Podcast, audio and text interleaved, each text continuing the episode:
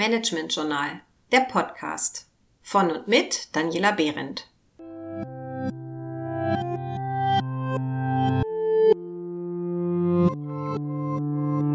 Heute zum Thema Resilienz in der New Work. Wenn ich Sie fragen würde, inwiefern sich die heutige Arbeitswelt von der vor zehn Jahren unterscheidet, würden Sie mir wahrscheinlich folgende Unterschiede nennen. Die Arbeitswelt ist heute viel schnelllebiger, flexibler, veränderlicher, oft selbstorganisierter und eigenverantwortlicher.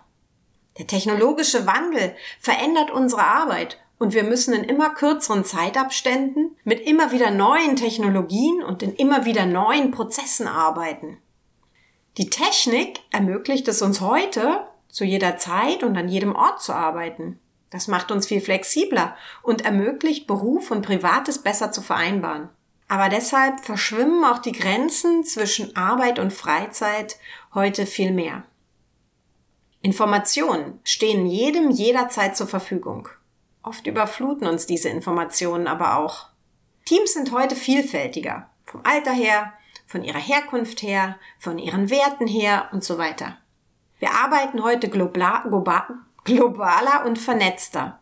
Sowohl Kunden als auch Mitarbeitende kommen aus aller Welt das erfordert eine viel höhere kulturelle Kompetenz von uns allen. Diese Merkmale der neuen Arbeitswelt bringen viel positive Veränderungen mit sich, wie zum Beispiel höhere Flexibilität, mehr Transparenz, mehr Handlungsspielräume, mehr Eigenverantwortung, diverse Möglichkeiten der Weiterentwicklung. Aber wo viel Licht ist, ist auch viel Schatten. Und nicht jeder beklatscht diese Veränderungen. Viele leiden sogar sehr darunter. Der Anteil an psychisch bedingten Krankheitstagen steigt seit Jahren. Ebenso die Anzahl an Mitarbeitenden, die aus diesem Grund frühzeitig in den Ruhestand gehen. Viele sind von den neuen Arbeitsbedingungen schlichtweg überfordert und empfinden sie als bedrohlich. Der Ruf nach Resilienzförderung, die einen in die Lage versetzen soll, mit dieser Bedrohung fertig zu werden, wird in Unternehmen heute immer lauter. Aber was ist eigentlich Resilienz? Ganz allgemein steht Resilienz für die Toleranz eines Systems gegenüber Störungen. Ganz ursprünglich kommt der Begriff aus der Physik und bezeichnet dort die Fähigkeit von Werkstoffen, sich verformen zu lassen und hinterher zurück in die ursprüngliche Form zu finden. Auf Menschen übertragen beschreibt Resilienz dann die psychische Robustheit, also die Fähigkeit, Krisen zu meistern. Ein Bild für Resilienz könnte ein Stehaufmännchen sein.